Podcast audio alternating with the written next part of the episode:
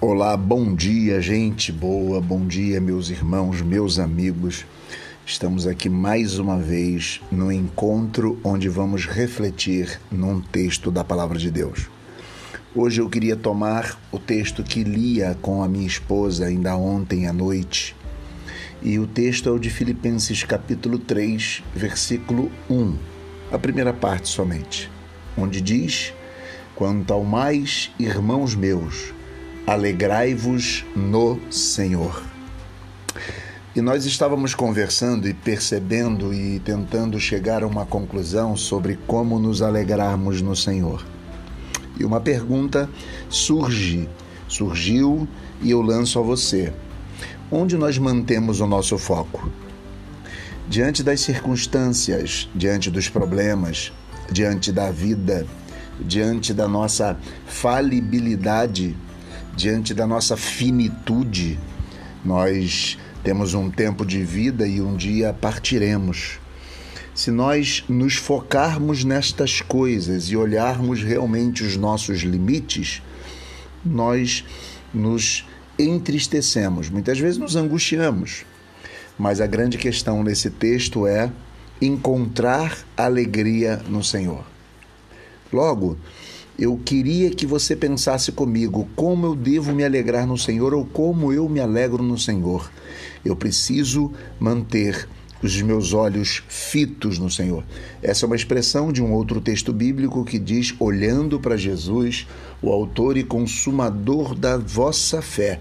Quando Hebreus diz isso, é como se nós tivéssemos que manter a direção da nossa mente, do nosso olhar, da nossa atenção para o que o Senhor é. Imaginemos, ele é o criador de todas as coisas, o Senhor de toda a criação. Ele é aquele que nos sustenta, ele é aquele que provê todos os meios necessários para a humanidade não só existir, como se perpetuar. Ele é todo amor. Ele é aquele que enviou o seu filho Jesus Cristo, e a Bíblia diz: se Deus não poupou nem ao seu próprio filho, quanto mais não nos dará com ele todas as coisas.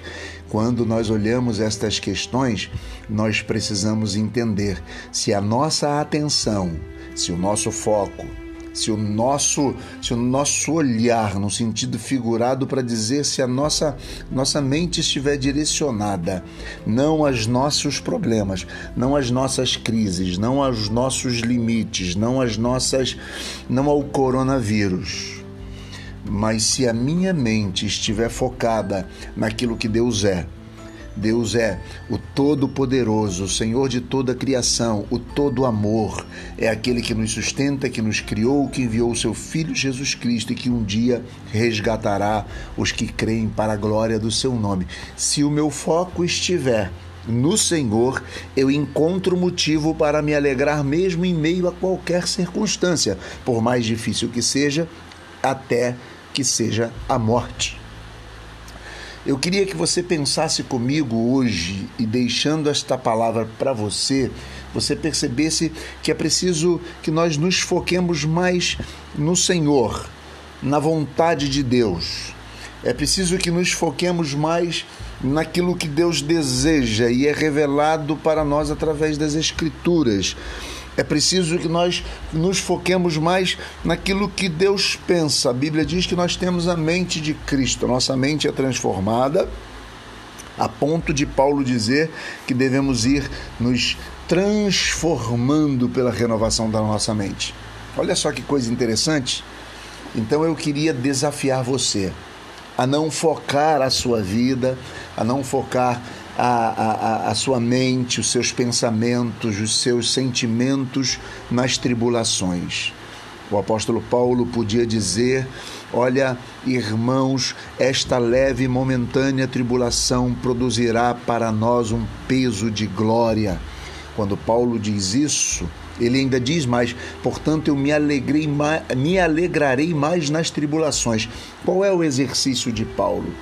Ele está percebendo que o futuro, que a eternidade e que toda a esperança que existe em Deus e em Cristo é maior do que o que ele está passando.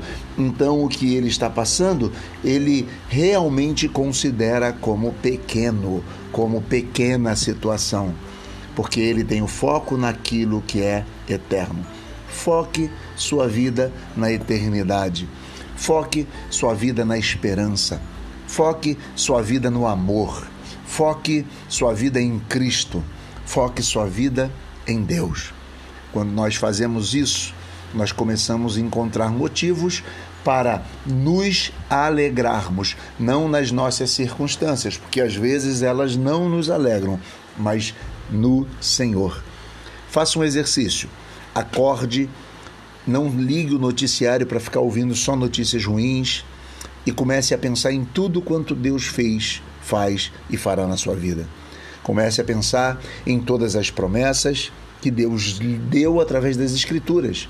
Comece a pensar em muitas coisas boas que aconteceram na sua vida. Comece a pensar em coisas alegres. Veja um vídeo, um filme que alegre a sua alma e comece a focar um pouco mais nisso Comece a focar um pouco mais na esperança. É, como diz um texto do Velho Testamento, não quero trazer, só quero trazer à minha mente aquilo que me traz esperança. Parece-me que outra versão diz alegria. Quando nós assim fazemos, nós começamos então a encontrar motivo de alegrarmos o nosso coração no Senhor. Deixo para você esta palavra: alegre-se no Senhor. Que Deus te dê alegria para viver, mesmo que em dias difíceis. Um grande abraço, Deus abençoe a todos nós e até o nosso próximo encontro.